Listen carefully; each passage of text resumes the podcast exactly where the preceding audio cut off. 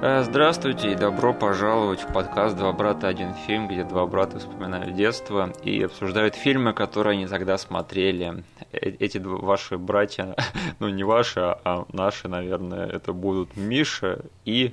Денис. Да, и... Да, я надеюсь, что наши постоянные слушатели насладились выпуском по Мулан на прошлой неделе, который мы неожиданно выложили без церемонии.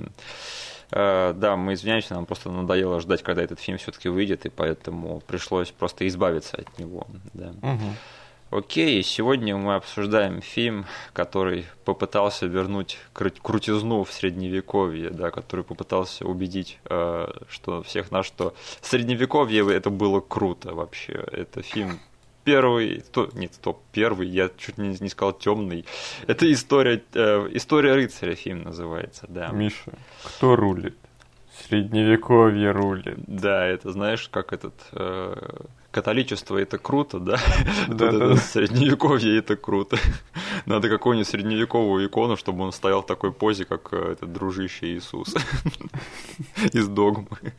Да, А, в общем, я помню в детстве, что я, помнишь, тебе говорил, да, наверное, очень часто повторял в рамках этого подкаста, что исторические и средневековые фильмы это было мое большое слепое пятно, скажем так, э, Мгм. и в какой-то степени оно, до сих пор им и является, потому что я смотрю эти фильмы только как-то в образовательных целях, потому что, ну, не смотреть такие вещи, как там «Гладиатор», да, и «Храброе сердце», это немножечко стыдно, поэтому я смотрю такие фильмы только чтобы суметь поддержать разговор в критический момент, Мгм. э, без особого интереса.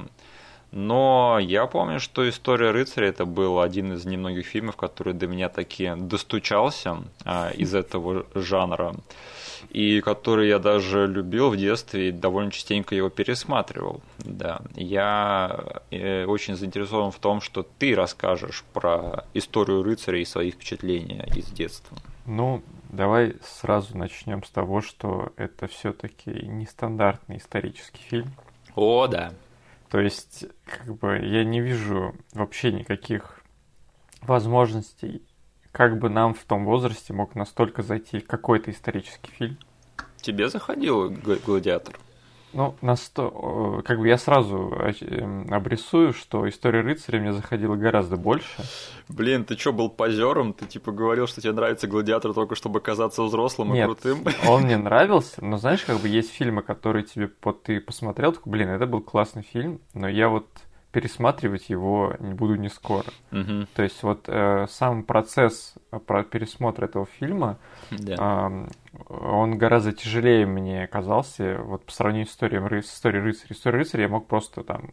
Мне кто-то предложит посмотреть, я просто не раздумывая готов был посмотреть. Мгм. Но «Гладиатор» это для меня тогда был тот хороший фильм, который я как бы как э, опыт какой-то пережил, но еще раз как бы я его не скоро пересмотрю. Потому что тот фильм идет 10 часов, да. Да, то есть я оценил его монументальность, но как бы нет, спасибо.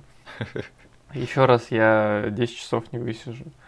И, то есть, поэтому сразу можно сказать, что «История рыцаря» он не стандартный исторический фильм. Да. И вот у меня такой вопрос к тебе. Мгм. Раскусил ли ты в детстве его нестандартность, или ты просто думал, что это хороший исторический фильм, который тебе по каким-то причинам зашел? Я помню, было так. Мы, в общем, брали этот фильм в двух разных версиях а, на прокат. Первый раз мы взяли его в гундосском переводе. И там вот была даже вот эта фраза, которую я запомнил на всю свою жизнь, это когда там Пол Беттани голый, типа, выходит, и его спрашивают, чувак, ты что делаешь? И там переводчик такой отвечает, я брожу. А, И я тогда при первом просмотре, я такой, я списал этот фильм как очередной гладиатор, Мгм. и, в общем, не стал его досматривать. И потом я как-то за этот цикл проката, в общем, двухдневный, как-то еще раз этот фильм мне попался на глаза. И я начал замечать какие-то странности. Я смотрю, что-то... Так, во-первых, тут какая-то музыка интересная играет, это раз. Во-вторых, тут есть чувство юмора какое-то присутствует в этом фильме. Мгм. Я такой, окей, но тогда я его полностью все равно не посмотрел. И уже через какое-то время нам попалась кассета с хорошим переводом, с официальным дубляжом. И вот тут-то, я думаю, началась основная глава, э, связанная с моим детством и этим фильмом, потому что вот тут-то я полностью как бы раскусил и вкусил этот фильм и пересматривал его еще очень-очень много раз. Мгм. А ты? Смотри, когда я этот фильм, Мгм. э, на него наткнулся еще когда он шел у нас в кинотеатрах. Так. Я его не смотрел в кино, Мгм. но я за ним следил, потому что мы уже один раз упоминали, может быть, даже два, эту передачу по шестому каналу, по СТС, Э, которая держал нас в курсе там свежих кинотеатральных релизов. Боже, храни того чувака и его голос, да. Да, то есть, и я, там, не знаю, раз пять за день смотрел ее, и все фильмы, которые тогда шли в кино, мне впечатывались в мозг. Да. И обычно вот э, у нас там фильм выходит в кинотеатрах, и там через неделю, может быть, даже меньше, появляется какая-то пиратка. Мгм. То есть вот мы ту пиратку и взяли с Гундосом переводом. Да. И там вот фраза во время анонса этого фильма в той передаче прозвучала, которая мне сразу обрисовала настроение этого фильма, как бы тогда сразу как бы открыла мне глаза. Мгм. То есть там прозвучала фраза, что это типа что-то вроде историческое кино для поколения MTV. Да, да. Вот. Я тоже это помню, да. Да, и вот эта фраза, я как бы еще до просмотра фильма, мне вот э, две эти вещи, то есть исторический фильм, Мгм. который в общем я как бы не любил, но MTV тогда только-только у нас появилась на телевизоре, то есть я только-только настроил антенну, чтобы эта фигня показывала у нас более-менее с помехами, Мгм. и я, блин, был готов смотреть все, на, чё- на чем стоит как бы штамп MTV. Мгм. И я тогда сразу заприметил, ага, этот фильм я хочу как-нибудь посмотреть. И когда я его посмотрел первый раз в «Пиратке», я понял, что, блин, вот это вот сравнение, вот этот вот как бы эпитет был выбран не зря. Да. Я все это увидел и сразу как бы смотрел на этот фильм через эту призму. Мгм. Тогда давай поговорим о том, как вообще пришла идея создания такого фильма. А, Вот да. Я очень хотел бы узнать, потому что я сейчас пересмотрел его, Мгм. понял, что, блин, на самом деле это для меня, как минимум, это чертовски интересный экземпляр, Да. Потому что вот такого смешения больше и не было. Мгм. И мне интересно вот э, послушать твой research насчет того, как вообще в Голливуде появилась идея вообще такого фильма, таких стилей смешения. Я надеялся найти какую-нибудь прямо будоражащую информацию на этот счет, но тут на самом деле все тривиально, потому что этот фильм э, снял и написал товарищ по имени Брайан Хелгеленд. Это он режиссер, но мне кажется, он больше преуспел в стезя сценариста, потому что он э, получил премию Оскара за сценарий «Секретов Лос-Анджелеса». И еще что интересно, э, через пару лет после истории рыцаря он э, опять э, этот, организовал коллаборацию с э, главным э, актером этого фильма Хитом Леджером, Мгм. и они сняли любимый фильм Насти «Пожиратель грехов». Да? Я помню, что Настя мне в свое время показывала ее коллекцию этих самых Точно. кассет и дисков, и среди них был вот этот вот фильм, и она, она о нем отзывалась достаточно лестно. Да. Окей. А, да, и еще это просто интересная информация, что лет пять назад вышел фильм э, «Легенда», где Том Харди играл сразу двух, э, две роли. Он там играл этих братьев-близнецов-гангстеров. Может, помнишь, нет? Да? Да, этот фильм тоже снял Брайан Хелгелен. Так что э, Брайан Хелгелен, он работал и с Джокером, и с Бэйном. Да. Да. В общем, на самом деле, как бы, судя по тому, что я почитал по истории создания этого фильма, они вот просто решили сделать такой вот фильм как бы от балды. То есть они специально как бы делали там вот эти все анахронизмы и не очень серьезно подошли там к этой эпохе, в которой происходит фильм, типа специально, чтобы его сделать таким лайтовым.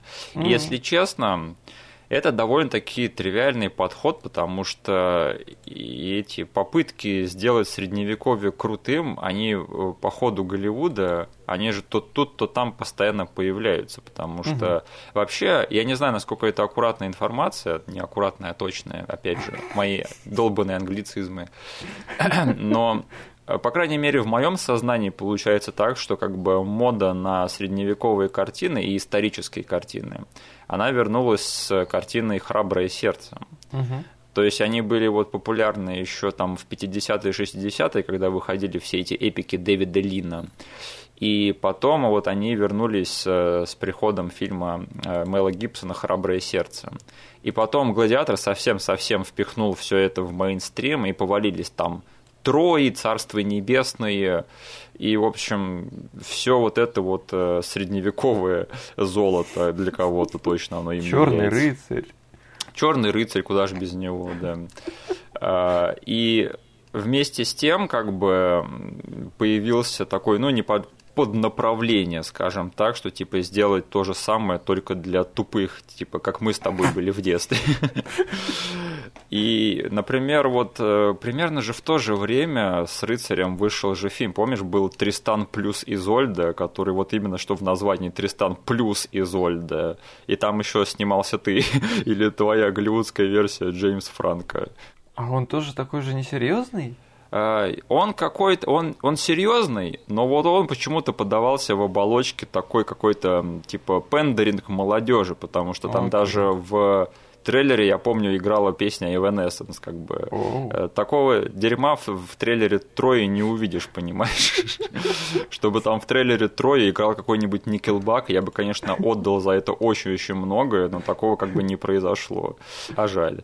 И на самом деле вот эти вот попытки сделать типа такое хиповое кино про средневековье, они, они как бы до сих пор время от времени предпринимаются, потому что позволь мне напомнить, что не так давно вышли эти «Король Артур», да, Гая Ричи. Э, Точно. Фильм, который кому-то понравился, а кому-то нет, скажем так. А, и еще совсем-совсем, вот буквально пять минут назад, вышел этот дебильный фильм про Робина Гуда с Кингсманом в главной роли, который не понравился вообще никому. Точно, да. Да, и как бы все вот эти вот попытки, они, ни одна из них как бы не считается прямо пипец каким-то успехом, и, наверное, история рыцаря это относительно самая адекватная попытка сделать средневековье крутым. По крайней мере, в плане там критики, отзывов зрителей и сборов, потому что в плане содержания мы сейчас еще обсудим, насколько это удачная попытка, но вот как-то, я не знаю, вот неудивительно, что вот эти вот как бы попытки, опять же, окрутизовать средневековье, они так и не вошли в мейнстрим, потому что каждый раз зрители просто смотрят на это и, и смеются во весь голос, то есть и не намеренно, не так, как надо. Угу. Так что да. И последнее, что надо сказать, наверное, примечательного по, про историю создания истории рыцаря, это что это, короче, первая большая роль в блокбастере, главная ведущая роль для нашего парня Хита Леджера. То есть он э, на тот момент, он, у него были роли в Австралии, и он еще снимался в Америке в этом фильме «10 причин моей ненависти» тоже mm-hmm. там. Но это был ансамблевый фильм. И да, его еще тогда совсем неизвестного как бы поставили на главную роль в большом голливудском производстве. И да, черт возьми, прямо, ну, видно, что человек был прям харизматичный, что он прямо мог убедить себя поставить такого вот неопытного и зеленого еще вести большой голливудский фильм. Угу. И э, да, это, этот фильм это из э, первой половины творчества Хита Леджера, потому что я, я для себя делю его творчество примерно на две половины. Первое это, короче, где он э, молодежный идол, да, молодежный сердцеед, и вторая половина это его престижные фильмы, которые начинаются с Горбатой горы. Угу. Да, и потом, к сожалению, ну, вот вторая половина, она длилась совсем недолго, потому что его вскоре не, не стало. И еще надо сказать, что, черт возьми, э, Хиту Леджеру в этом фильме всего лишь около 20 лет. Это пипец. Я помню себя в 20, если бы меня поставили вести большой голливудский фильм, я бы не знаю я бы обосрался в буквальном смысле и в переносном, в общем, я бы ничего не смог сделать. Ну, наверное, поэтому меня не поставили вести голливудский фильм. Так, а, окей, фильм «История рыцаря» — это фильм про а, простого этого нищеброда, или как их там называли в Средневековье. Ну да, он нищеброд, но он работает оруженосцем. Да, да. И он типа не из королевской крови, он не рыцарь, он всего лишь там прислуга. Ну как это? Не обязательно было быть из королевских кровей, но ты должен был быть из благородного рода. Да. И он, в общем, всю жизнь крутится вокруг спортивных состязаний между рыцарями. Он оруженосец. И чтобы прокормить себя и своих друзей, когда их э, рыцарь, на которого они работают, его больше не становится после одного из этих состязаний, он типа берет на себя э, титул рыцаря, сам э, на себя типа создает себе новую личину сэра Ульриха фон Лихтенштейна. Угу. Типа выдает себя за этого благородного чувака, и сам, э, в общем, валит участвовать в этих состязаниях, чтобы зарабатывать деньжат. Но вскоре все дело становится уже не в деньгах, а э, в славе, в любви, да, и в том, чтобы отстоять самого себя и свое право на то, чтобы считаться э, нормальным чуваком. Угу.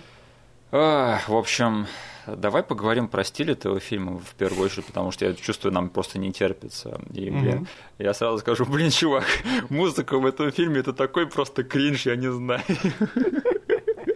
Там, когда в самом начале заиграла песня Queen, там We Will Rock You, мне как будто бы в глотку пытались лимон запихнуть и вышить его просто все соки из него. Я просто сидел, я так себя по лицу ладонью бил, что я не могу просто. И это так меня неправильно настроило вообще по, по ходу всего этого остального фильма. А я сидел и наслаждался этим. Для меня это сработало так, что как бы это настолько не к месту, что уже прикольно. То есть это было так плохо, что аж хорошо уже было, да? Да. Просто, блин, ну неужели вот э, надо было вот делать вот этот шаг за грань э, допустимого и прямо показывать, как там люди э, внутри фильма э, отбивают бит We Will Rock You. Так для меня это и делает этот фильм уникальным, потому что, блин, там сразу же начинается какая-то дичь происходить на заднем плане. То есть сначала да. ты такой сидишь, вот непосвященный, смотришь фильм, начинает играть Queen, такой, окей, странный выбор песни, ладно. Потом ты видишь, что чуваки начинают двигаться в такт подпевать этой песни, подтанцовывать современными движениями, и ты понимаешь, окей, ладно, фильм, я тебя понял. Я понял. Ты сразу решил раскрыть все карты и показать не какой ты на самом деле. Я даже не знаю, возможно, я бы простил этому фильму, если бы вся музыка вот в нем была точно такая же, только она бы существовала на поверхности, а не внутри фильма. Но они сделали этот шаг э, за грани, как бы вот получилось то, что получилось. Но я скажу так, что это и правда уникальный случай, потому что это, этот фильм – это одна из тех вещей, которые вот делаются в Голливуде за большие деньги, и это какая-то просто дичь, и ты такой смотришь, просто как все вот такие вот именитые, престижные, талантливые люди сошлись и сделали вот это вот безобразие, потому что, опять же, это очень дорогой фильм, и он выглядит как серьезное историческое кино, то есть мы с тобой говорили про, помнишь, по, на тему пародии, что типа пародии должны выглядеть как да. э, серьезное кино. Угу. Блин, мне кажется, история рыцаря это просто самая серьезная выглядящая пародия на свете, потому что ты вот смотришь, и это реально выглядит как убедительный исторический фильм если его э, смотреть без звука.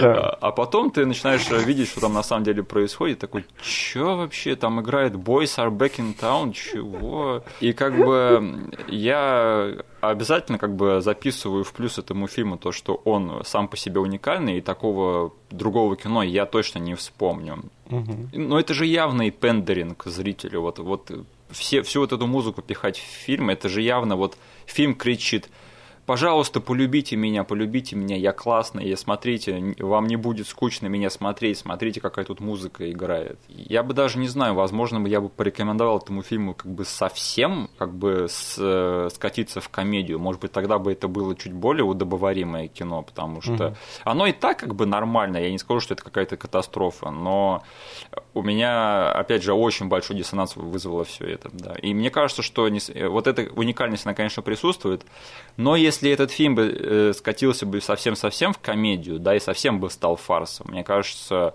ну, это, этот фильм бы сейчас помнили немножко по-другому, вместо того, что, эй, помнишь тот странный исторический фильм, который пытался э, там, пендерить поколению MTV? Да, вот угу. это был пипец. Да. Ну, то есть, э, в масштабах индустрии, я тебя понимаю, да, наверное, он больше запомнился, если бы он там выкрутил всю эту свою фигню до 11. Угу. И тогда бы я думаю, сборы бы тоже были, о нем бы говорили больше, потому что смотрите, какая там, ну, полнейшая дичь происходит, да? Да. да. Но вот я как бы не могу промолчать, скажу, что еще есть мое личное мнение, и для меня все-таки какая-никакая ценность присутствует именно из-за того, что он где-то остановился вот в этой серой зоне. Угу той зоне, где больше никого нету. То есть Да. э, именно этим он мне запомнился. Не часто ты видишь фильм, который пытается создать целый жанр, да, Да, да, да, да. и у которого это не получается. То есть из-за того, что он не ушел как бы в одну крайность или в другую, то есть он ушел совсем от исторического достоверного фильма, да, но не дошел до пародии какой-то откровенной комедии. Да. Он остановился на полпути, и вот этот микс, он работал для меня в детстве. Это вот э, как бы те добавления MTV-шности, они позволили мне просто посмотреть на фильм, в котором там нет ни машин, Мгм. ни телевизоров, ничего нету, да? Там только на лошадях все катаются, все грязные, все выглядят страшно. Вот. э, Он мне позволил тогда нормально посмотреть, а сейчас просто понять, что, черт возьми, да таких фильмов больше нет, как бы. И понятно, почему нет, потому что как бы не для всех это работает. То Мгм. есть и в рамках индустрии это не работает, к сожалению. Просто как бы вот этой вот кринжовой музыки, ее как бы на самом деле не так уж и много в этом фильме. То есть Там её два или три момента вроде бы. Там вот Queen играет в начале. Э, ну, на танцы там тоже интересная музыка. Во время этого монтажа тренировок тоже там играет такая очень современная. И The Boys Are Back in Town, когда они там, когда парни возвращаются в город. Да. А, Да, ну и в конце там играет ACDC. Я, кстати, э, почему-то об этом не знал, то есть я в детстве не знал эту песню, а сейчас смотрю, о, господи, это же играет You Shook Me All Night Long. Чего за фес мужчин? Я, я, кстати, выбор песни Квина могу немножечко оправдать Мгм. и немного сказать о том, что почему я так кринжово это не воспринял. Потому что, ну, то есть во всем этом фильме есть такая большая аллюзия, по которой проходит одной нитью через весь фильм. Это как бы аллюзия вот на эти игры, которые происходят в Средневековье, да? Да. И они э, как бы очень похожи на современные наши там развлечения, футбол, хоккей или еще что-то, да? Мгм. Да. Там есть эти болельщики, есть эти зазывалы, которые как бы заводят толпу. Там даже волну пустили один момент по стадиону, по их вымышленному. То есть есть какие-то люди, которые там даже, ну, был небольшой намек, но в рамках такого э, полусерьезного фильма они как бы полностью не пошли, там, где Геракл ушел полней, полнейшую к высмеиванию к- коммерциализации. Да. Тут как бы есть детишки, которые красят свое лицо в, там, в эмблемы своих любимых рыцарей. Вот. И вот эта вот песня квиновская «We Will Rock You», она на самом деле такая... Я не знаю, насколько это официально, но она... Это, наверное, самая играемая песня на футбольных матчах. М. То есть, э, если есть где-то перерыв, именно футбол, который сокер, Мгм. То они ее обязательно включат. Это та песня, которая прям э, это гимн всех футбольных матчей. Блин, если бы историю рыцаря снимали сейчас, то э, там бы, наверное, они напевали это Seven Nation Army, потому что Да. э- это тоже стало типа неофициальным гимном футбольных фанатов. Мгм. Вот такое кино я бы посмотрел. То есть там даже есть момент, когда э, рыцарю, кажется, это было в, в монтаже, когда ему сбивают шлем, Да. И он как футбольный мяч улетает в толпу, и типа все ловят его. Ну, тут типа очевидная э, аналогия. Да. Поэтому как бы они, возможно, вот поэтому остановились именно на этой песне. А, Еще я последнее, что скажу по этой теме, это что для всех тех, кто типа сейчас, возможно, со мной не согласен, да, и не знаю, может быть, даже злой на мои слова об этом фильме, о его стиле, я скажу так, что через пару лет после истории рыцаря вышел э, один фильм, который был снят в убедительном историческом сеттинге, и тем не менее в нем была вот эта хиповость, хорошее чувство юмора, и он не скатился в совсем-совсем MTV-шность, то есть там не было странных э, выборов музыки и так далее. И этот фильм стал классикой. Ты знаешь, о каком фильме я говорю? Нет. «Пираты Карибского моря». А, Да. Все, я понял. тебя. Мне кажется, что первые пираты это такая немножко доведенная до ума версия истории рыцаря, потому что, опять же, историческое приключенческое кино, которое полно ах- анахронизмов и которое серьезно к себе не относится. И туда Да. еще добавили порцию фэнтези и мистики, и мне кажется, что и убрали там вот все вот эти странные музыки. Мгм. И да, это сработало так, что вот этот фильм породил свой поджанр, и, как бы, черт возьми, эта франшиза до сих пор не хочет умирать. Так что, так что да. Мгм. Но ты сказал очень правильную вещь, что история рыцаря это и правда все-таки, наверное, а, в первую очередь даже а, это спортивное кино, что я как Да. бы подзабыл, что ли, или как-то не отметил у себя в голове раньше. И у меня есть хорошие вещи, которые я хочу сказать про этот фильм. И, во-первых, это что э, в центре этого фильма находится э, вид экшена, который я не видел больше нигде по крайней мере, ну, в тех фильмах, которые я смотрел. И не припомню вообще ни в каких других фильмах. То есть вот это вот э, вид спорта, да, средневековый, когда там два чувака едут друг, друг на друга на лошадях mm-hmm. и сбивают друг друга палками. Единственный другой фильм, где я такое же видел, это «Чудаки» первые. Да, и то, что весь фильм завязан на таком уникальном э, виде спорта, да, мне кажется, что это круто, и на это просто интересно посмотреть. Ой, блин. Ладно, с чудаками ты сделал мне этот Я просто сразу вспомнил эту сцену из чудаков. Да, где чувак идет на костылях. Да? Иногда я просто не могу не смеяться от того, что вспоминаю какие-нибудь скетчи с чудаков. Чувак вот идет загипсованный, да, на костылях по аптеке, и там приезжает чувак на велике и сбивает его такой палкой. Он еще одет в рыцаря, да, и поет там... Вообще, да, как бы я думаю, вот если кому-то до этого фильма на бумаге сказать, слушай, парень, мы тут хотим снять фильм, угу. где весь экшен будет в том, что два чувака просто раз за разом на протяжении двух часов фильма скачут друг на друга на лошадь, и один из них попадает в другого. Как тебе? Я думаю, никто бы не согласился на это. Просто они же тут даже вот э, на самом деле показывают, как они сбивают этих э, стантменов, да, этих да. трюкачей. И мне вот интересно, потому что такого вида спорта больше не существует. Мне интересно, как они готовились к этим съемкам, потому что э, мне кажется, что это очень такая опасная средневековая штука, и, типа вот да. взять и натренировать каскадеров вот именно под, эту, под этот вид спорта, мне кажется, что это было очень трудно и вот такая дикая прям мысль. Угу. Ну, то есть, обычно, если фильму нужна каскадерская группа, да. они там выбирают по их прошлому там, арсеналу работ, да? Да. То есть кому-то нужно поставить хорошую там драку в таком-то жанре, там Капуэра, например, да? Да. Они знают, что, ага, вот эта вот группа чуваков, она поднатаскана в этом. Но я не могу представить, вот чуваки садятся делать этот фильм, такие, окей, нам нужна группа каскадеров, которая раньше скакала на лошади и лупила друг друга копьями. Мне кажется, тут был уникальный случай, они просто вот работали с тем, что есть, и вот с нуля нащупывали всю эту землю. Как думаешь, может быть, на самом деле э, вся каскадерская труппа этого фильма это чудаки? Кстати, блин, вот к ним, если бы они обратились, я думаю, они бы просто э, не раздумывая подписали контракт. Да блин, про них и надо было делать этот фильм. Серьезный исторический фильм, да, с чудаками, да. где они друг друга бьют палками на лошадях.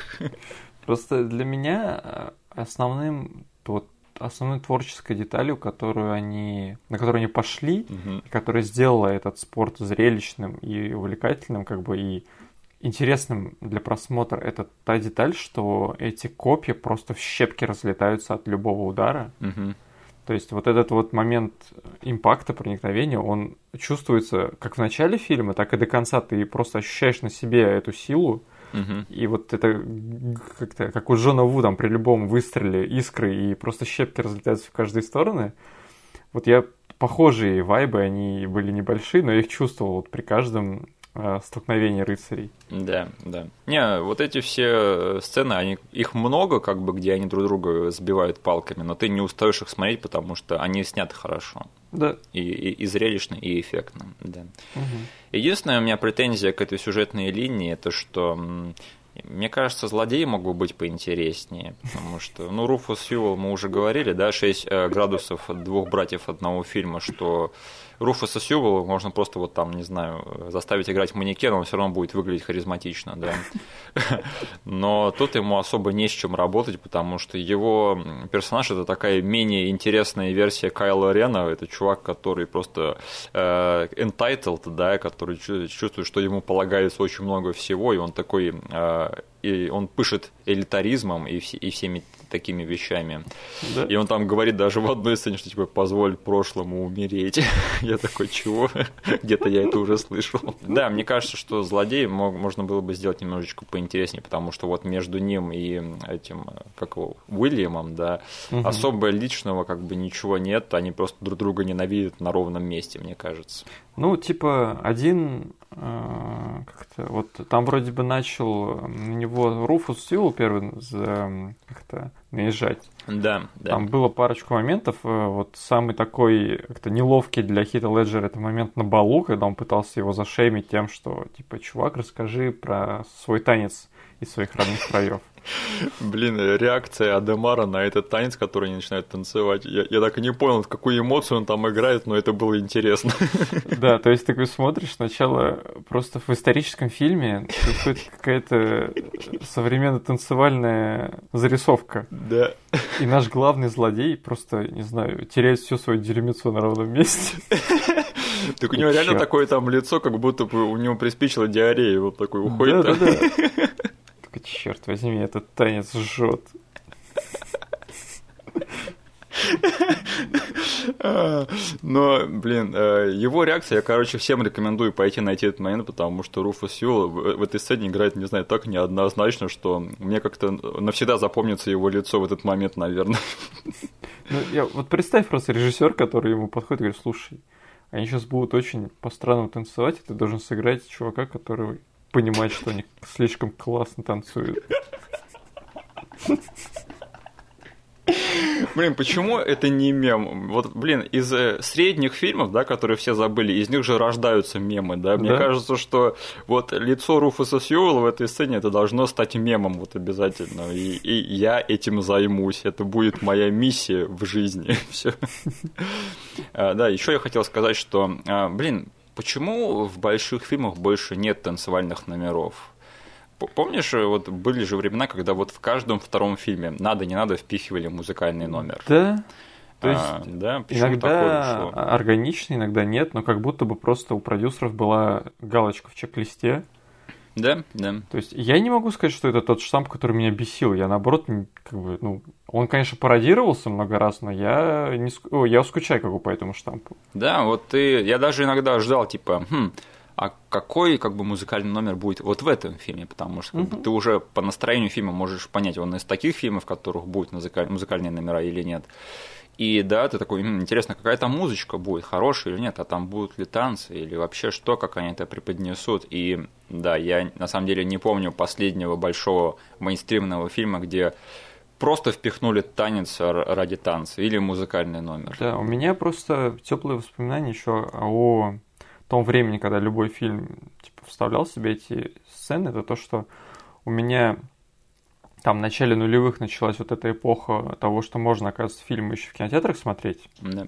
И я просто обожал на той акустике, на большой, Мгм. слушать какие-нибудь хорошие песни, Да? хорошую Да. музыку, и которая еще сопровождается хорошей хореографией. Это было прям вот мед в уши мне. Я не знаю, тогда очень много фильмов от меня получали там плюс один, плюс два балла сверху, просто потому что я вспоминал, что, блин, я сидел вот на этой с большими колонками в темном зале, слушал, у меня прям нутро все тряслось под бит, Мгм. и как бы я, я так кайфовал. Это для тебя было еще тогда, да, а мне из-за этого первый раз понравился отряд самоубийц, когда я его в кинотеатре смотрел. Окей. Да. Я тоже сидел, наслаждался там, знаешь, всеми этими песнями, которые и так знаю наизусть, которые постоянно у меня и так играют.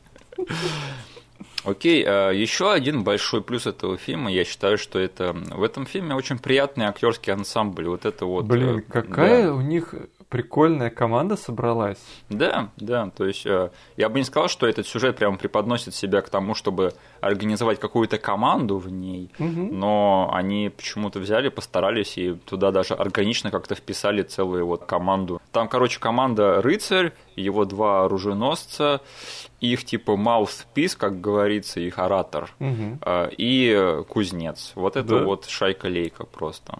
А, Знаешь, кстати, я вычитал интересную тему, почему... Ну вот скажи, у тебя же было такое впечатление, что типа вот все вот эти вот актеры, они очень хорошо поладили между собой. Да, прям у меня было ощущение, что выключаешь камеру, и они продолжают также вместе тусить и Мгм. зависать. А, Это, короче, получилось примерно следующим образом. А, В общем, Брайан Хелгеланд, он настоял а, на студии, чтобы этот каст, их привезли за две недели до начала съемок на локации съемочные, чтобы они репетировали там.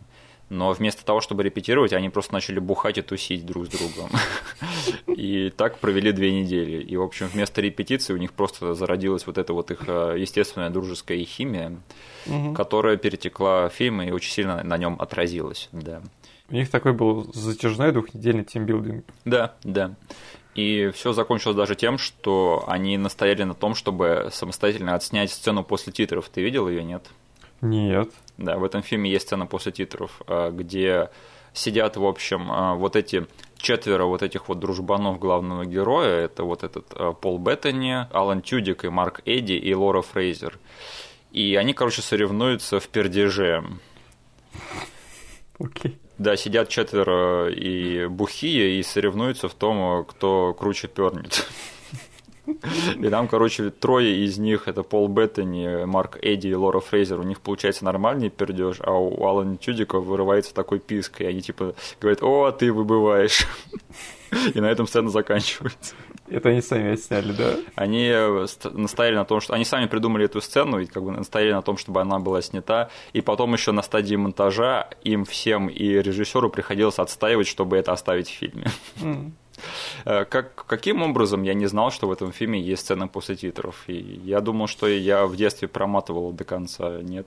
Да, я не знаю, как этот фильм сумел, блин, на протяжении 19 лет скрыть от нас, скрыть от нас эту сцену. От меня он скрыл и сейчас, потому что угу. почему-то на нем я отказался от своей дефолтной традиции, что как только начинаются титры, я просто там кликаю на конец, смотрю, окей, угу. титров, ой, сцены нет. Да. А я этого тоже сейчас не сделал, почему-то я уже вычитал, когда ресерчил, да, но это, это очень забавно. Да. А, да, давай тогда поговорим поподробнее про актерский ансамбль. Ну, во-первых, это Хит Леджер, мы уже а, про него сказали, да. Слушай, какое впечатление на тебя произвел Хит Леджер в этом фильме в детстве? Это была его первая роль э, в каком-то фильме, где ты его увидел? Да, потому что «10 причин моей ненависти» я очень поздно посмотрел. Да. И я даже, типа, этот не детское кино впервые этого фильма посмотрел. Вот, э, поэтому Хит Леджер мне тогда как-то... Я тогда не знал этого слова, но как бы на ощущениях я, я бы описал это, он очень лайкабл для меня был да, да. персонажем. То есть я прям запомнил, классный парень, я бы еще как бы фильмов с ним посмотрел. Угу. Ну, как бы, история, конечно, потом расставила все на свои места, и я потом еще много смотрел на него, и даже в тех ролях, которых никогда бы не представил. Ну да, то есть э, я тогда... Он мне запомнился, и для меня он был тем неизвестным чуваком, который смог на себе тащить фильм в итоге.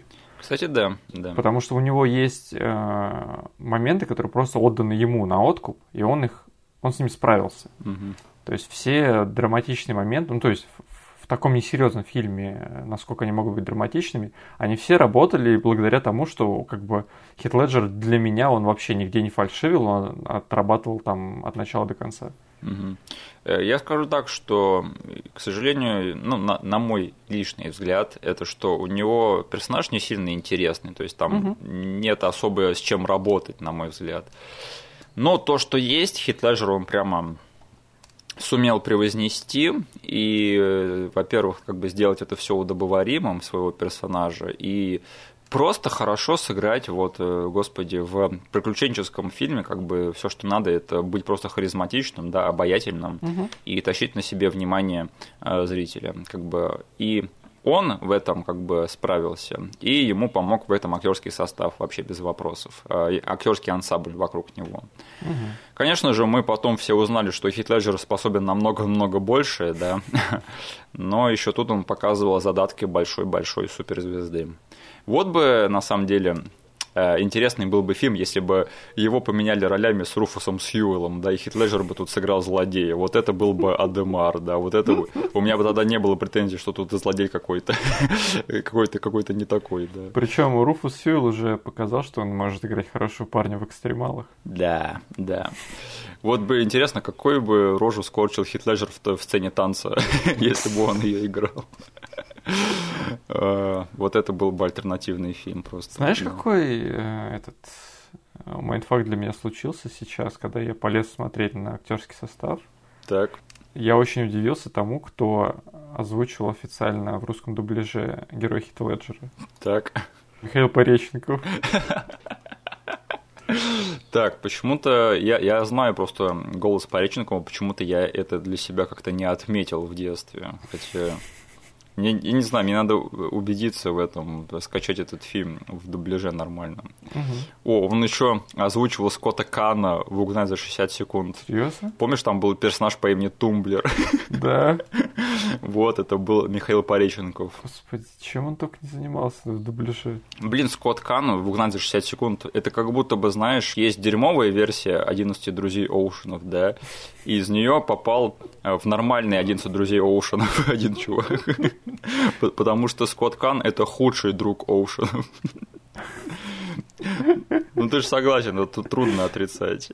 Ну, как это? Он же там а, был в дуэте с братом, Э, Да, с Кейси Аффлеком. Поэтому как бы он для меня всегда был просто частью этого дуэта, и я никогда его не рассматривал прям как одного чувака. Это такой странный рандомный пейринг, да, как бы. Они же хотели на эти роли сначала Люка Уилсона и Оуэна Уилсона. Блин, это было бы прикольно. Да, а потом, как бы, ну, вы можете хотя бы Аффлеков одинаковых подобрать? Нет, там, там уже Мэтт Дэймон, он бы, это было бы нетрудно. Но нет, они подбирают Кейси Аффлека и чувака из «Угнать за 60 секунд» Тумблера. Как бы это мне всегда почему-то казалось, что вот этот чувак как бы очень сильно выделяется на фоне всех остальных. Но ты э, правильно сказал, что как бы в рамках этого дуэта как бы он работает нормально. Да. Да. То есть для меня все сцены со Скоттом Каном в один из друзей Оушена это сцены с его братом. Да. И там, хочешь не хочешь, какая-то интересная как бы химия у них есть. А, слушай, этот фильм это твое первое знакомство с Полом Беттани, я так понимаю, да? Я вот, когда мы начали говорить про актерский ансамбль, я хотел сказать, что, знаешь, вот знаком хорошего ансамбля для меня является то, что они все для меня сработали, и все показались очень хорошими персонажами ансамблем до того, как я вообще узнал о том, что кто-то из них это прикольный чел с Да, кучей да. там фильмов за спиной еще впереди. То есть я тогда не Алана Тюдика, не знал Да. хорошо, Да. ни Пола Беттани, как бы, ни Хита Леджера, как я уже сказал. Мгм. Никто из них для меня не был э, каким-то именем в Голливуде. Для меня они все были просто ноунеймами. Да. Ноунеймами, которые смогли собрать какую-то шайку-лейку свою и настолько офигенно отработать вместе, что вот для меня весь фильм протащили на себе. Да. Э, Ну, Пол Беттани великолепен в этом фильме. Э, У него самый интересный персонаж, самый яркий. Мгм. И он с ним справляется, потому что когда тебе дают самого крутого персонажа в сценарии, это, короче, большая ответственность. И Пол Беттани ее вытаскивает на себе. Он очень крутой в этом фильме. Он играет а, Джеффри Чосера, это э, знаменитый английский писатель, да, классик. Мгм. И опять же интересный элемент, что они решили добавить персонажей из реальной жизни, ну и, и типа Да это круто, блин, да, когда вот так вот, знаешь, причем у вас, это знаешь, если бы кто-то у нас снимал фильм, Да, где главным героем не был бы Пушкин, да, но как бы главными героями были какие-то ноунеймы. И тут в один момент просто берет и в кадр заходит голый Пушкин с задницей э, крупным планом. Э, Мне, кстати, интересно, просто они же снимают типа про Англию, да, а это фильм в Америке снятый. Они это действие происходит во Франции. Но Джеффри Чосер это английский писатель. Да, потому что они все как бы чуваки, которые вот, ну тогда через Ла-Манш э, вот только-только настроили нормальное как бы движение, да, там видно было, оно хоть очень кустарное, но какое-никакое. Вот, и там вот наша, грубо говоря, шайка, она представляет собой людей, выходцев с Англии, которые оказались тут, там, ну, по работе или еще почему-то. То есть наш герой там в детстве отцом был отсюда отправлен, потому что он понимал, что будущего там в доме у кровельщика у него нету. Мгм. То есть тогда вот это как-то это иммигранты из Англии во Францию. Э, Но смотри, вот если бы в Америке сняли э, кино, где там этот Пушкин выставлен таким как бы бродягой с голой задницей и еще азартным игроком, О, у нас бы всех у всех бы бомбануло. Мне интересно, я про это почему-то не находил информацию, но бомбануло ли у англичан по поводу Чосера в этом фильме? Я не знаю, возможно, они просто к этому несерьезно отнеслись, потому что этот фильм это комедия, да. Но если такое есть, то надо обязательно про это пойти и почитать. Я бы это чекнул насчет того, что, во-первых, этот чел жил в 1300-х годах, Да, типа чертовски давно. да. Я бы пос- посмотрел на его вклад. То есть, возможно, я тут с Пушкиным немножечко э, лиху дал. То есть, как бы Пушкин у нас слишком знаковая фигура. а, Возможно, Джеффри Чосер это просто какой-то, ну, известный чел, но не такой монументальный. А, Я тебе, тебя сразу поправлю и прикрою тебе задницу. Это очень монументальный чел. Окей, спасибо. Да. Ладно, Мгм. тогда как это, возможно, его такой перформанс, точнее, его внешний вид, Мгм. эм, только фильм, в котором Бувил Ракью звучит, э, мог случиться. Да. То есть э, они, возможно, не восприняли это как оскорбление просто по тону фильма. Мгм. А еще у него самый лучший персонаж во всем этом фильме, как бы там ни было, поэтому Да, конечно, э, да. на что тут обижаться, я вообще не понимаю. Мгм. Так, далее у нас тут есть четкая двушка, это его ору- оруженосцы, которых играют Марк Эдди и Алан Тюдик. Э, Да, Мгм. я тогда тоже не знал, кто эти товарищи, но Марк Эдди, это, если что, он э, впоследствии сыграл Роберта Баратеона в «Игре престолов» в первом сезоне. Мгм. И Алан Тюдик, это же наш любимый Вош из э, «Светлячка», да. Будь проклято твое неожиданное, но неизбежное предательство, черт возьми. И да, черт возьми, на них очень приятно смотреть, и как там вот Алан Тюдик тут играет такого повернутого на гневе чувака, у которого проблемы с гневом, он все время лезет в драки.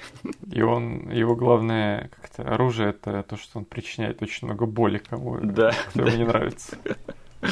А, Да, и Лора Фрейзер в роли женщины-кузнеца. Вот э, подняли интересные вопросы, да, в, в таком фильме, что типа ее все э, над ней потрунивают, что она типа женщина-кузнец и ничего не умеет. Она самый лучший кузнец на самом деле во всех этих краях. Да? И типа делает э, нашему главному герою типа какую-то супер броню, да, которая и тонкая. Я да. не мог отделаться от ассоциаций. Короче, у меня их не было в детстве по понятным причинам. Мгм. Но сейчас я просто сидел, и у меня в голове крутилась одна аналогия. Так. Я, блин, тут нашел здоровенную параллель с фильмом Iron Man. То есть, что ему, знаешь, какую-то э, явно броню не из их периода сделали. Да. То есть, он просто по технологическому оснащению всех уделывает. То есть, там вот это вот именно, что это какое-то новое веяние, там есть четкая, вот именно на визуале построенная сцена. Когда Он первый раз выходит в этих доспехах на, на этот ивент. Да, да. И все начинают смеяться. Я вообще в детстве мимо э, глаз пропустил это в детстве, потому что он выходит, и нам первым делом показывают, как его соперник пытается залезть на лошадь. Да, да. И ему в этом помогают его два оруженосца. Мгм. Потом камера возвращается опять к Хиту Леджеру, он очень спокойно идет, сам залезает на лошадь, а в итоге Мгм. его, дру- его противник падает с этой лошади в конце. То есть она сделала какой-то супер сплав, который никому не известен был на тот момент, и он очень прочный очень легкий. Из вибраниума, наверное. Да-да-да. Слушай, а вот тебе не показалось, что вот наш главный герой как-то слишком легко становится самым крутым спортсменом на свете? Потому что есть в этом какая-то логика или это просто сказка, что типа вот такой вот типа нищеброд просто стал самым крутым атлетом там во Франции? В детстве я вообще об этом не задумывался. То есть Мгм. сейчас у меня как впечатление сложилось, что они потратили какое-то время на тренировки, у них получилось. Да, И вот этот вот троп, он очень часто используется там, например, в аниме. да. В боевых аниме или в спортивных аниме. Это когда самоучка, он не прошел какую-то программу, которую все изучают, Мгм. он своими э, силами нашел какой-то уникальный подход к этому делу. То есть тут даже комментарий, вот Руфус Сьюэлл, его герой отпустил один раз, что он очень грубый, у него никакой техники нет, он прет типа на пролом, не, вообще ему плевать, он даже шлем как бы не поднимает, чтобы защитить себя. То есть те основы, которые преподают всем рыцарям, которые хотят участвовать в этом. Он прошел мимо всего этого и поэтому получил как бы превосходство над всеми. Мгм. То есть оно тут очень лайтово э, показано, потому что в любом аниме они бы прям тебе разжевали и там положили в уши все эти данные. Да. И там как бы на протяжении двух-трех серий бы говорили, насколько типа у него уникальный подход. Тут это очень лайтово рассказали, но я эти вайбы уловил. Мгм. То есть просто то, что он вот своим путем нащупал какую-то технику очень грубую, и поэтому он был очень непредсказуемый, и никто не мог его победить. Ну и еще он, наверное, там всю жизнь таскал тяжести для этих рыцарей, да. А эти сами рыцари, они такие все эти домашние, да, наверное, и заплывшие жиром. А Это тоже, да, вторая вещь, которая в аниме используется, это если наш чувак... У меня вот есть пример аниме про боксера. Мгм. Там парень тоже, он э, не боксер, но он очень крут в этом, потому что с детства он живет в семье, где только мама есть у него, и он помогает ей в порту работать и с детства таскать здоровенные коробки. Мгм. И он, короче, очень много э, как бы, мышечной массы себе на этом всем э, заработал, там много выносливости, и он очень легко перешел в такую вещь, как бокс. А, Понятно, наверное, этот Уильям, сэр, сэр Уильям, он год э, до соревнований каждый день, ко- короче, отжимался по сто раз и пробегал там 100 километров, поэтому он Да. стал самым крутым рыцарем, понятно. Да. А, знаешь, где этот фильм меня теряет а, и где заканчиваются мои комплименты? Давай. Ну, во-первых, такое, такая лайтовая критика, это что это все-таки, ну вот сразу же начинается сюжет про то, как э, главный герой начинает врать, да. Да. Ясно. Это настолько ты видишь просто за 10 шагов, э, к чему это все приведет в итоге, это что его эта ложь вскроется, и э, его спасет Джеймс Пьюр Френд. У меня такой странный диссонанс в детстве был, потому что Джеймс Пьюрфой, да, он выглядит как злодей, особенно в этом фильме, но он не злодей. Он на самом деле спасает положение, да, но он все равно почему-то выглядит как злодей. Это так специально сделано, что типа ты ждешь от него подлянки, да, а он оказывается не Джеймсом Пьюрфоем, а Джеймсом Пьюрфрендом. Тебе? Ну, э, это как бы твист в, э, в не, неожиданно для тебя месте. То есть, чтобы сделать такой твист сейчас, это надо взять на эту роль э, Майкла Шеннона, да, и что типа он окажется хорошим чуваком. А, Я скажу, что Джеймс Пьюрфой очень недооцененный чувак. Он всегда очень харизматичный, на него всегда приятно смотреть. Да. Он единственное, что я помню из того дурацкого фильма Джон Картер на Марсе. Да, он единственный ожог во всем этом фильме. Блин, я помню, как для меня один раз Джеймс Перфой затащил целый средний, супер средний фильм. Это тот фильм, где он Ван Хельсинга играет. Да, Соломон Кейн. То Мгм. есть я реально вот каждый раз этот фильм, как только Джеймс Перфой пропадал с кадра, я, у меня просто глаза начинали слепаться. Я хотел выключить, но слава богу, они сразу же обратно его возвращали, и вот его харизма, она настолько сочилась, что я досмотрел фильм до конца, и единственное, что я помню, это просто перформанс Пьюрфоя там. Блин, я не знаю, возможно, это уже случилось, но ему явно Голливуд задолжал какой-то большой камбэк на ТВ, просто его собственное э, шоу. Мне кажется, что давно пора. А, Он то, то там все еще появляется, но ничего сильно Блин, такого он серьезного. мужик. Да, да. В общем, Джеймс, ты не pure фой для нас, ты наш pure friend. Да. Окей, но вот где э, фильм «История рыцаря» теряет меня хардкорно, это любовная линия Уильяма со, э, с Джоселин, как ее там, в общем, если что, ее можно охарактеризовать примерно так. Она средневековая Пэрис Хилтон.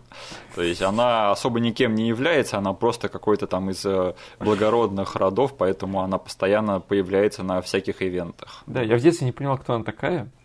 И я надеялся, ну сейчас посмотрю фильм внимательно и наконец пойму, кто она такая. Да. Я не понял. Она средневековая Пэрис Хилтон, то есть она просто родилась в правильной семье, и поэтому у нее есть привилегия посещать там всякие э, большие э, мероприятия и ивенты, и баллы, и так далее, и тому подобное. Да. Мгм. И какая у меня тут э, как бы претензия, это что, блин, между Хитом Леджером и Шанин Сасамон у них вообще нет химии друг с другом, и на них смотреть как-то скучновато. И все их отношения строятся просто на э, долгих, сопливых, сентиментальных речах про то, что «О, какая ты красивая, а какой ты красивый, я так тебя люблю». И как бы на этом как бы и все. И как бы жалко, потому что это, этим отношениям посвящена очень большая часть фильма, и они просто не очень интересные, на мой взгляд. Мгм. У тебя было похожее впечатление или другое? А, Они, конечно, для меня не highlight этого фильма, но, Да. наверное, я бы сказал так. Их любовная линия, она недостаточно плоха, чтобы я на нее на ней акцентировал внимание. То есть Мгм. она была таким элементом, который для меня просто какая-то серая штука, Да. Которая два раза для меня выстрелила в фильме, просто благодаря тому, что она там есть, я поблагодарил за то, что... Ну, то есть, есть два момента, благодаря их любовной линии, которые появились, и мне это достаточно. То есть, первый момент, я обожаю сцену, когда они пишут коллективное любовное письмо ей, Так, окей. то есть, э, когда каждый из них высказывается, а потом она это все считает, и есть такая же сцена, похожая, когда она пытается добыть из него те же самые чувства, у нее он фейлится во всем этом. То есть, э, мне просто нравится вот как построена вся эта штука, что каждый из них в очень такой эмоциональной сцене высказывается Мгм. насчет их былых как бы любовных переживаний. И я немножечко оценил ее как душевный шаг, который она в конце сделала. Это то, что она притащила отца на последнее игрище. Мгм. То есть тут ее персонаж сделал что-то такое, знаешь, прям сюжетное, очень сильно сюжетное. Вот, кстати, линия с отцом, она в каком-то смысле спасла этот фильм для меня, потому она что... настолько душевная, и она вот, знаешь, и она появилась Да. очень лайтово в начале. Я думал, что это просто нам сетап того, как Уильям оказался тут, типа, за пролив Да. от Англии. Но, слава богу, она потом еще и с двойной силой вернулась. И вот тот момент, когда он возвращается в его старый район, типа там говорит с, дев- с девочкой, она направляет его, да, тот старый кровельщик все еще живет неподалеку, ты можешь к нему Да, сходить. да. И вот эта сцена, блин, она такая эмоциональная, такая работающая. Да, я прямо удивился. Я такой, я смотрю эту сцену, такой, вроде бы видел этот фильм сто раз, да, и смотрю такой, такой, мне надо позвонить отцу. А, Стоп, он у меня тут в соседней комнате сидит. И, и знаешь, слава богу, что не случилось. Вот ты сказал, что наш персонаж в один момент начинает врать, Да.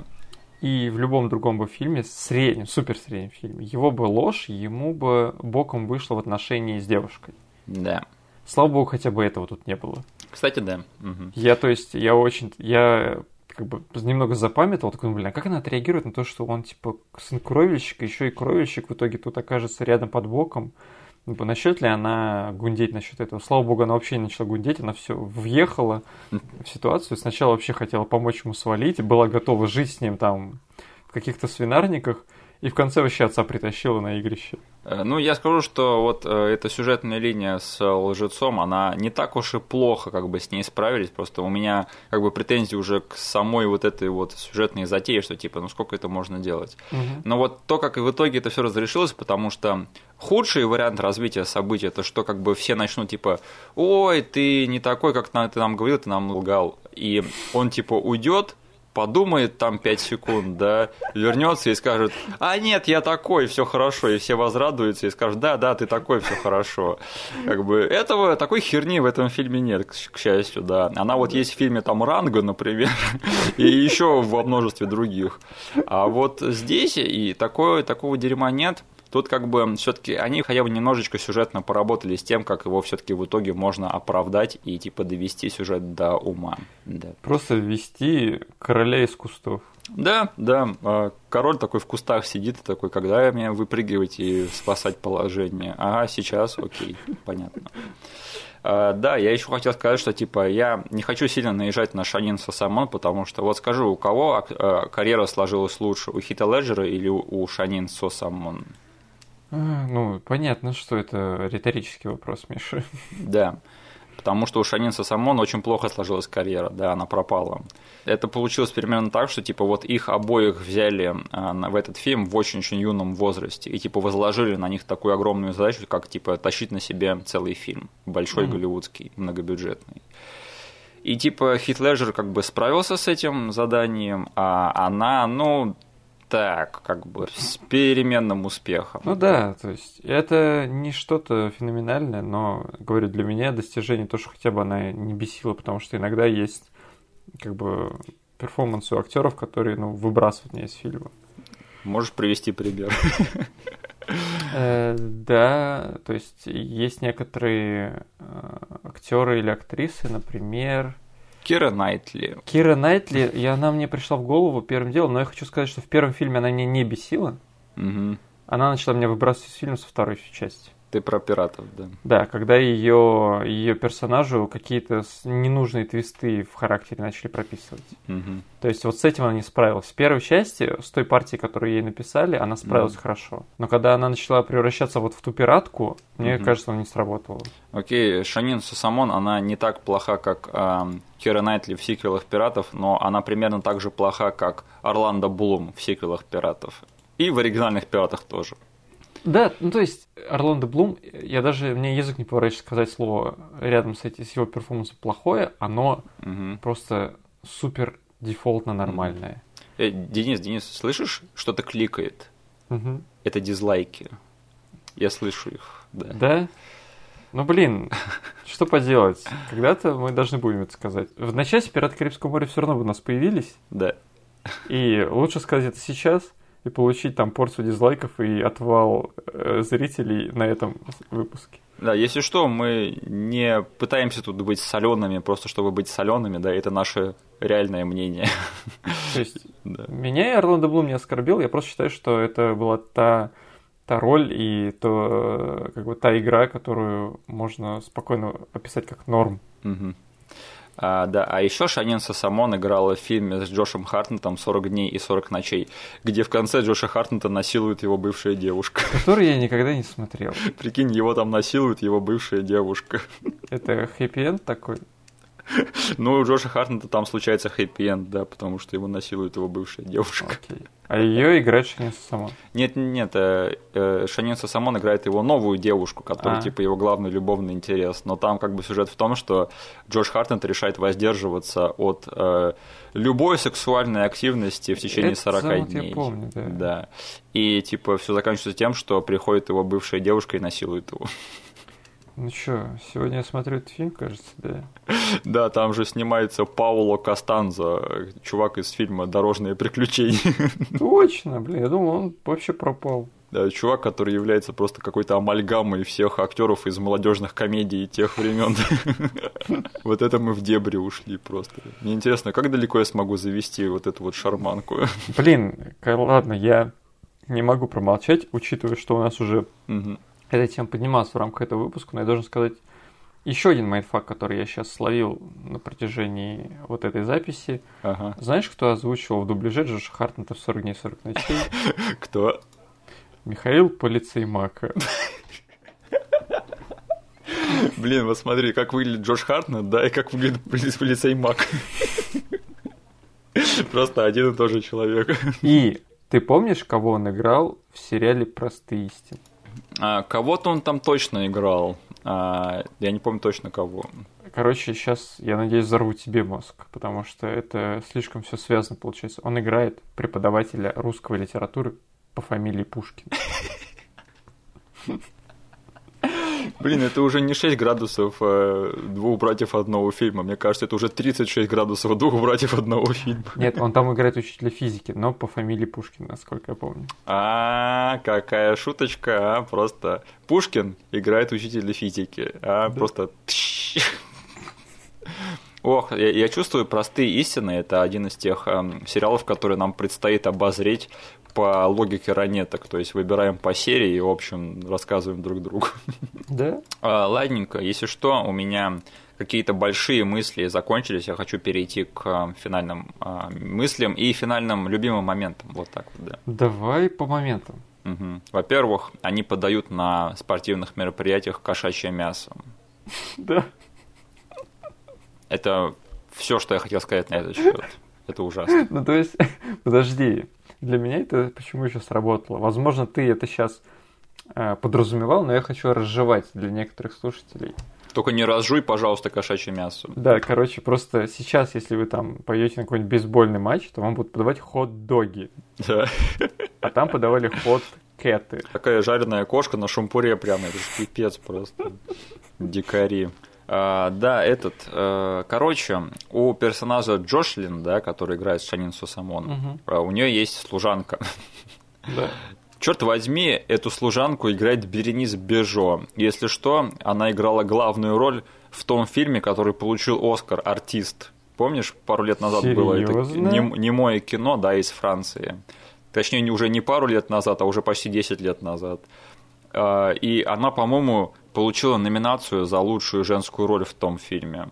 Я охренел, почему я этого раньше не знал. Я вот сейчас ее посмотрел, вот когда я сейчас проводил research, смотрю, мой бог, это же Беренис Бежо. Она еще вот еще тогда она засветилась, когда выходил этот, господи, история рыцаря. Да, угу. да вот, пожалуйста, Оскар 2012 года Беренис Бежо. Вот кого надо было брать на роль Джоселин, да. Офигеть, если будет какой-то re-релиз истории рыцаря, они могут написать номинантка на премию Оскар. Кстати, наверное, вот Хит Леджер, Пол Беттани и Бернис Бежо, они, наверное, дальше всех пошли э, по карьере потом из, из всего этого фильма. Да. Ну, слушай, я бы Тьюдика совсем не списывал, потому что он все-таки как бы ну, тоже знаковый чел были. Погоди, погоди. Тьюдик и Марк Эдди, они тоже молодцы, как бы, Да. но э, они немножко не на уровне там с Ну да, Леджером и да, с да, да, я Берни понимаю. А вот этот, э, наверное, хуже всех у Шанин Сосамон, э, Руфус Сьюэлл, и как это не печально, Лора Фрейзер, я тоже ее особо нигде не видел. Я помню, она появилась в, во все тяжкие, мне было приятно ее там видеть. И как-то Мгм. все, она, она вроде бы мелькает то тут, то там, но ни в чем сильно большом. Да. Мгм. Но мне кажется, это очень приятная актриса, и мне бы хотелось ее почаще видеть в кино. Да. Ну и Джеймс Пюрфой тоже. Но я надеюсь, что Голливуд наконец-таки отдаст ему свой долг. Ну, слушай, сыграть э, Рипов Ван Хельсинга, знаешь, у меня такой возможности в жизни не представится, поэтому он уже, э, у него дела лучше, чем у меня сто пудов. Э, Так, дальше. Смотри, там есть два персонажа, которые этого травят Джеффри Чосера, да, которые постоянно его обувают и грозятся, что типа они его отрежут там руку за то, что он им должен, да. Да. Тебе не показалось, что когда они говорили свои имена, они прямо вот поворачивались в камеру и такие подмигивали, типа, эй, мы тут не просто так. Нет. Возможно, я просто проглядел это, эти намеки. У меня было такое ощущение сейчас, я такой думаю, почему они так странно произносят свои имена, как будто бы я должен знать, кто они такие. И, как оказалось, да, эти двое чуваков, они из одной из повестей Джеффри Чосера. Да. А, блин, вот это они засетапили, классно. Он им в одной сцене говорит, типа, я про вас напишу такое, такое просто. Вот это я запомнил. Да, то есть я запомнил, что он это сказал, но я подумал, что это потом где-то в фильме выстрелит, Мгм. а не в истории выстрелит. Я не знаю, это хорошее написание сценария или не очень хорошее. Что-то новое я узнал, да, но Да. Я, я не знаю, как бы в рамках фильма это работает ли или нет. Наверное, это просто мы с тобой необразованные не очень. Да? Так, и, Денис, э, я говорю свой вердикт. Я, скорее всего, не буду пересматривать истории рыцаря. Мне и Мгм. так хватило. Да, я не знаю, что ты скажешь. А я думаю, я потом один раз точно ревизую этот фильм, этот Мгм. фильм, потому что мне он, ну, прям очень хорошо зашел по второму разу. Мгм. То есть я говорю, это чисто личные предпочтения. Мне вот тот спот, на котором он оказался в итоге, там, пройдя через все э, как бы процессы при производстве, при все, через все творческие решения, которые они прошли. Для меня это довольно уникальный как бы образчик. Мгм. И я даже с радостью к нему потом еще вернусь. Нифига себе. Да. Ох, окей, тогда, да, переходим к финальной части нашего подкаста. А, Во-первых, Илюха предложил нам взять на себя роли Вэлла и Эрла, а, и я буду на это согласен только если я буду Эрлом, а ты Вэллом. Да. Блин, ну... ну, Ладно. Денис, надо быть прогрессивным, да. Вообще-то очень прикольный комментарий, вот такой нестандартно посмотреть, и не знаю, как бы очень прикольная вещь пришла в голову. Я буду в сиквелах, а не ты. Ты А. будешь только в в сериале, который так и не снимут. да. А, Так, и да, Насте не понравились космические дальнобойщики. Ну, да, я ее не виню. А, Да, я тебе говорил про крепость, да, видишь, нас уже подтвердили эту информацию, что крепость это какой-то культовый фильм с Кристофером Ламбером. Да, меня уже дома зашемили за то, что когда она послушала подкаст, она сказала, господи, ты не смотрел этот фильм? Мне интересно, это на самом деле крутой фильм, это или для своих крутой фильм, как космические дальнобойщики. Придется дождаться, когда у нее появится свой подкаст. Я только буду рад. И на следующей неделе э, мы с Денисом э, кое с чем разберемся. Да. Блин, я понял. Чем, чем как-то древнее и обскурнее фильмы, тем сложнее к ним подсказки подобрать, да? Да, но мы с кое с чем разберемся обязательно. Да, вот так вот. Да, спасибо, что нас слушали. Э, Ставьте нам, пожалуйста, лайки. Нам это очень важно, и это было бы очень-очень большое нам одолжение с вашей стороны. Э, Да, спасибо и до следующего раза. До скорого. Всем пока.